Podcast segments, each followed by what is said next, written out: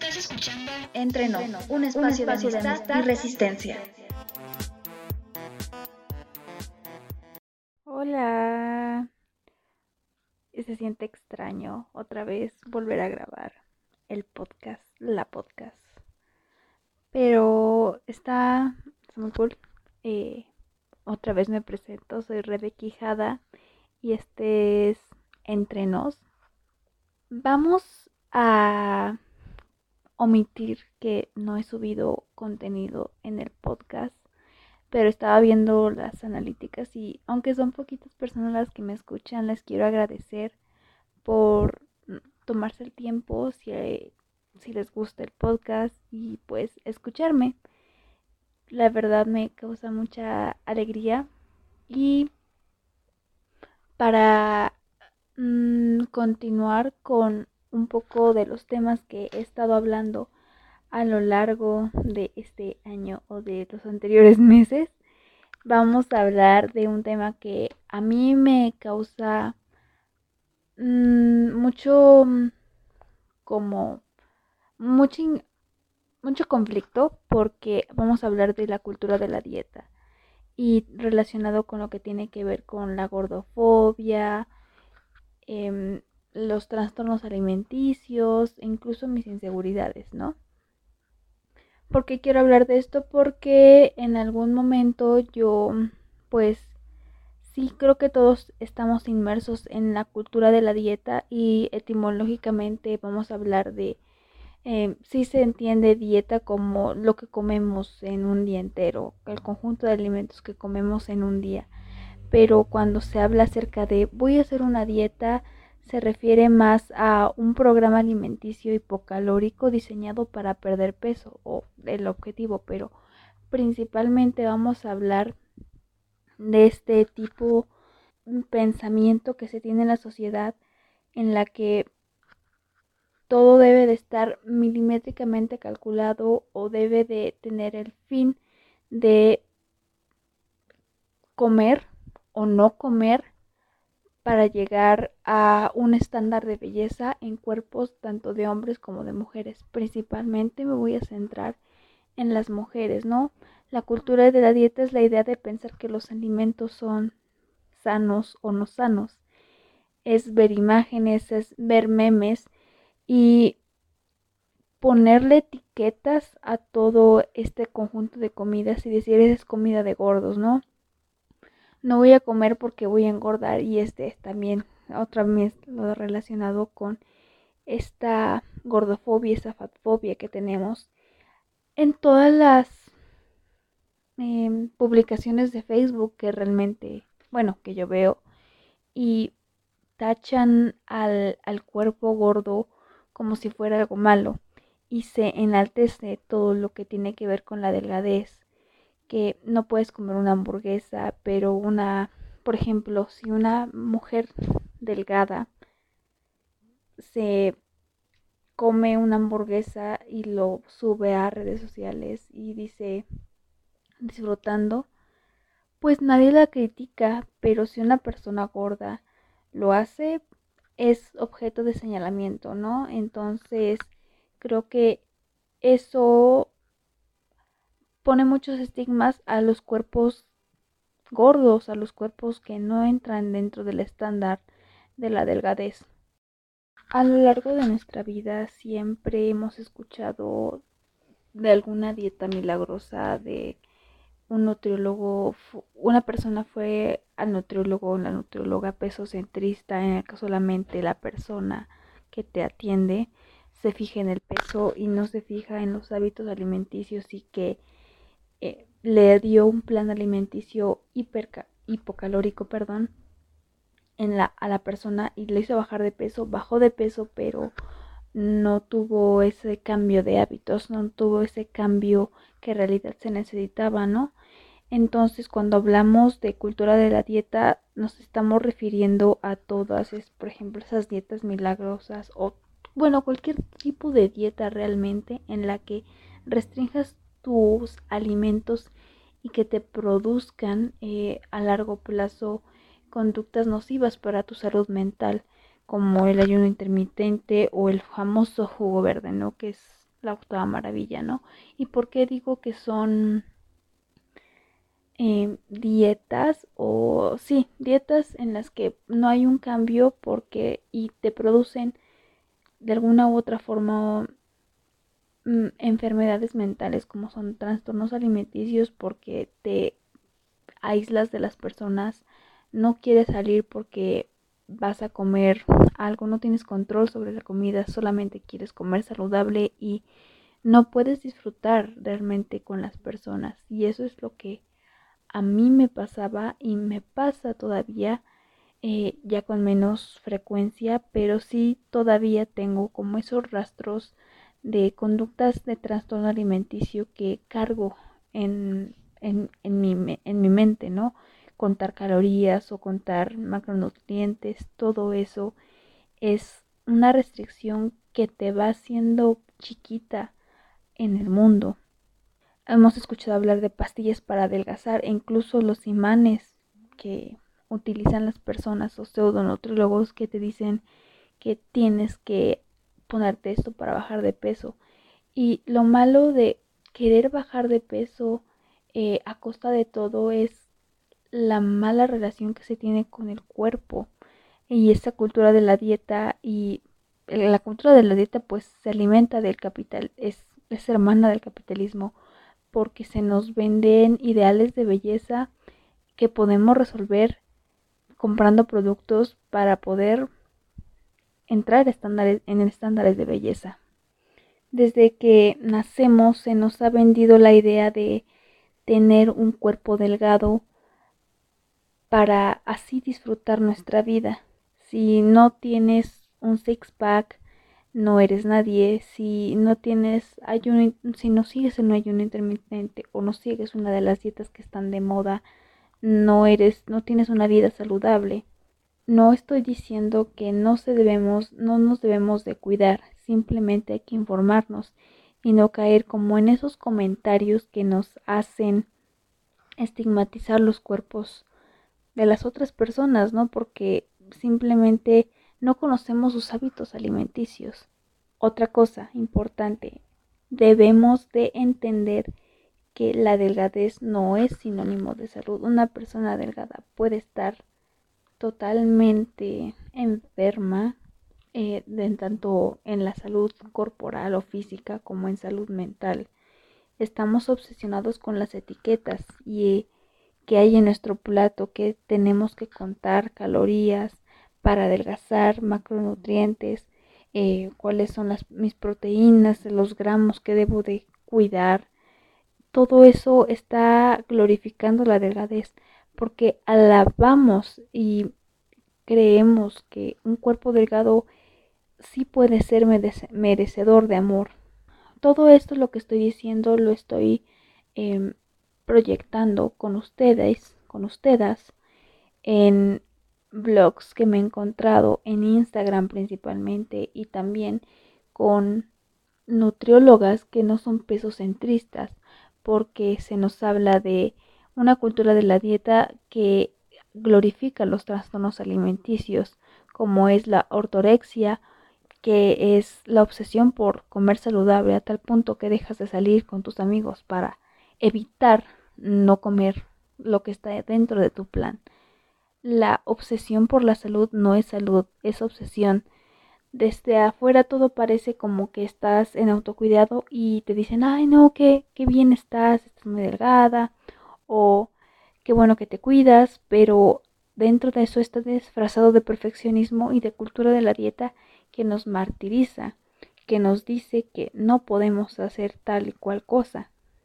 Algo que nos menciona una nutrióloga que les voy a dejar en link sobre su Instagram como es eh, Lobatón, eh, Andrea Lobatón, es que tiene pacientes con sobrepeso y al mismo tiempo son activas, cocinan vegetales, comen postres, se alimentan y tienen analíticas increíbles. Por otro lado, se tiene pacientes que son sedentarias, son delgadas, no tienen idea de lo que están consumiendo y su alimentación es base de procesados y no tienen una buena relación con su alimentación. La cultura de la dieta es delgado es igual a sano y grande y gordo no. Es muy simplista y reduccionista porque estigmatiza, señala cuerpos por el grado de espacio que ocupan dentro de la sociedad y poder decir que es ilógico pensar que no nos merecemos por que no nos merecen las personas por estar más gordos o más grandes que las otras personas. Un ejemplo importante y algo que también escuché dentro de un podcast que hablaban de trastornos alimenticios y cuerpos gordos, que el objetivo que tienen las mujeres gordas, el único objetivo que la sociedad les impone es bajar de peso y ese bajar de peso para que un hombre las quiera. Y creo que es muy violento porque se nos está diciendo que a fuerza que necesitamos cambiar nuestro aspecto físico, toda, todo tiene que ver con el grado de hermosura que nosotras tengamos para poder ser apreciadas por las demás personas, en este caso de los hombres.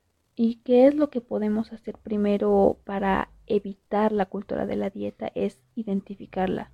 Si se tiene que hablar sobre la salud, se habla con la salud. Tener éxito en la vida no es adelgazar solamente. Otra de las características que nos hablan estas nutriólogas que también voy a citar, como es Andrea Lobatón y Estefi Activa, es el 75% de las personas que hacen dieta restrictiva no la pueden mantener. ¿Por qué? Porque no tienen, no tienen una buena relación con la comida. Comienzan a etiquetar y terminan dejándola. Lo que bajaron de peso lo terminan subiendo porque nadie les enseñó. Nadie, no hay una buena conexión. Sonará muy espiritual y todo eso, pero sí se necesita tener una conexión con la comida. Las dietas no funcionan. Estar a dieta por más de seis meses es básicamente imposible para las personas es algo que está documentado dentro de las, de las revistas científicas. Nadie puede mantener la misma dieta por tanto tiempo. Lo que pasa cuando estamos a dieta, el cuerpo lo maneja como una agresión porque le estamos, le estamos quitando alimentos. Son como épocas de hambruna. Y cuando entra en, y entra en un modo de supervivencia y cuando más comienza a tener esta eh, etapa de hambruna, lleva un momento de estrés al cuerpo y cuando por fin se este, come algo, hay como esta etapa de atracones de comida. Y eso también es algo que a mí me, me había pasado, me, me pasa a veces porque realmente eh, si, si en algún momento me restringo de algún alimento que tengo muchas ganas de comer y no lo ingiero porque lo etiqueto todavía como bueno o malo, llega un momento en el que cuando lo tengo lo quiero devorar. Entonces es como quitarnos el placer de vivir. Según un documento que Estefi Activa, una nutrióloga española, me parece que he mencionado, primero cuando entramos en una etapa de pérdida de peso, sí la perdemos, pero también nos hace acumular grasa disminuye el metabolismo y aumenta el cortisol, la hormona del estrés y otras hormonas que controlan el apetito y la saciedad. Ahí vienen los problemas. ¿Por qué? Porque no sabemos cuándo queremos comer y no tenemos ese esa percepción de tener un nivel de saciedad funcional. Por lo tanto, dejamos de disfrutar cuando una restricción termina y dejamos la dieta, el cuerpo intenta recuperar el peso perdido, por lo que volvemos a subir de peso y vamos por otra dieta. Hacer dieta no sirve.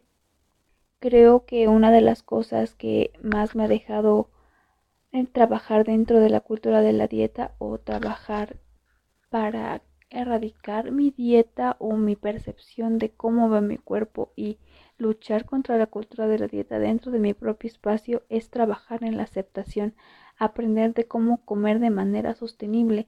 Hay una hay un tipo de alimentación que también está muy de moda que es la alimentación intuitiva y creo que se maneja por niveles de saciedad.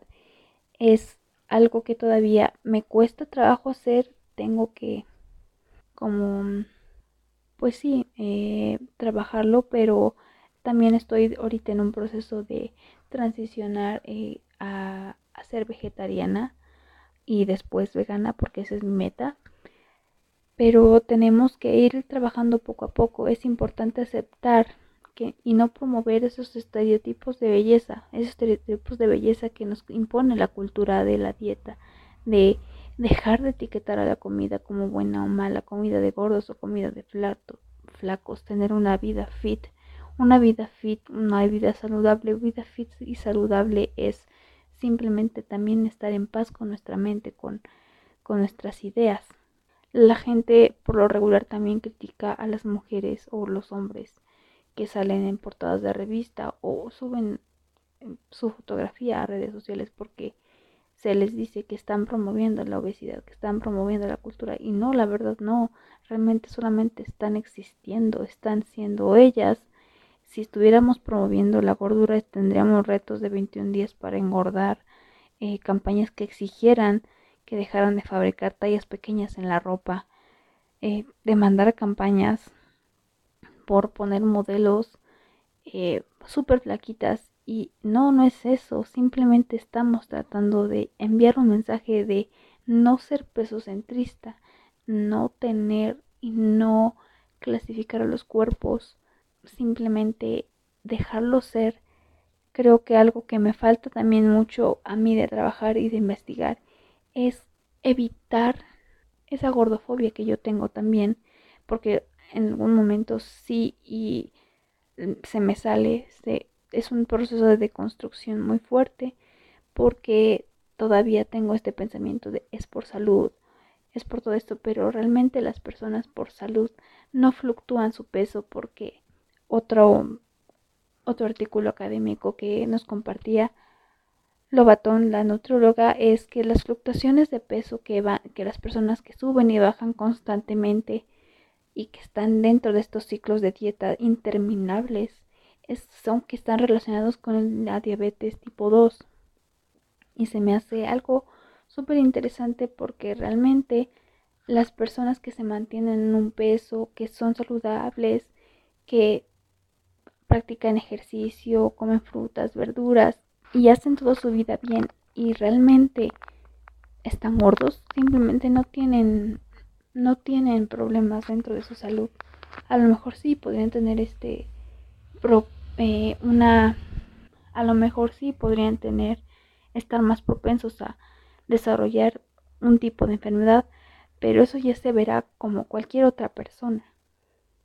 Ahora, si queremos hablar de salud, hablemos de salud pública, de no ser políticas públicas individualistas en donde se tome a las personas como únicos responsables de su salud, donde se tomen en cuenta a toda la población en conjunto y no solamente se vea desde el privilegio, educar en materia de alimentación y bienestar para modificar los hábitos alimenticios, porque si solamente se señalan las personas, solamente papi gobierno nos dice, debes de hacer esto porque tú tienes la culpa de que estés así, no, porque el gobierno y todas las instituciones que promueven todavía también estas políticas públicas reduccionistas en el que culpan a las personas no ven toda esta estructura que permite que las empresas vendan eh, simplemente alimentos que, entre comillas, son malos para ellos.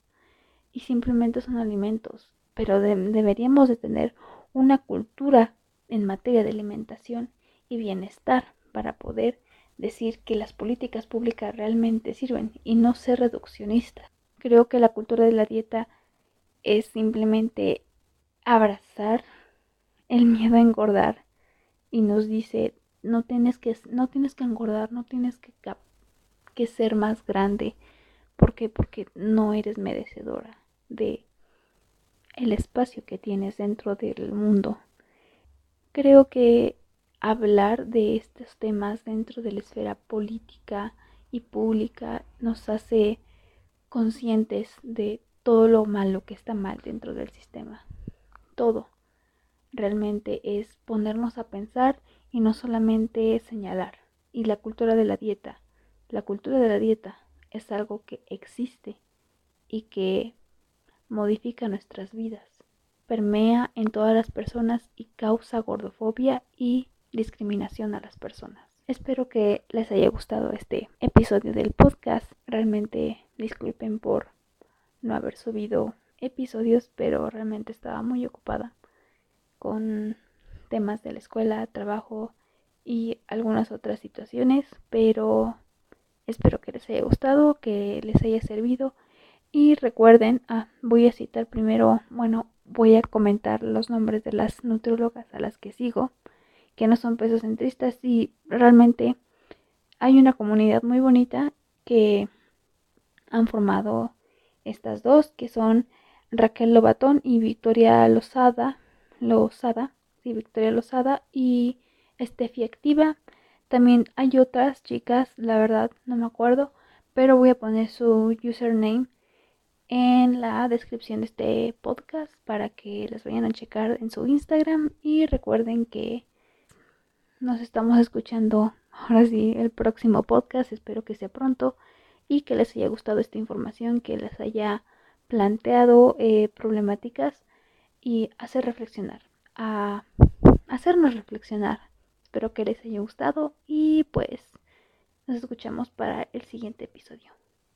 Bye.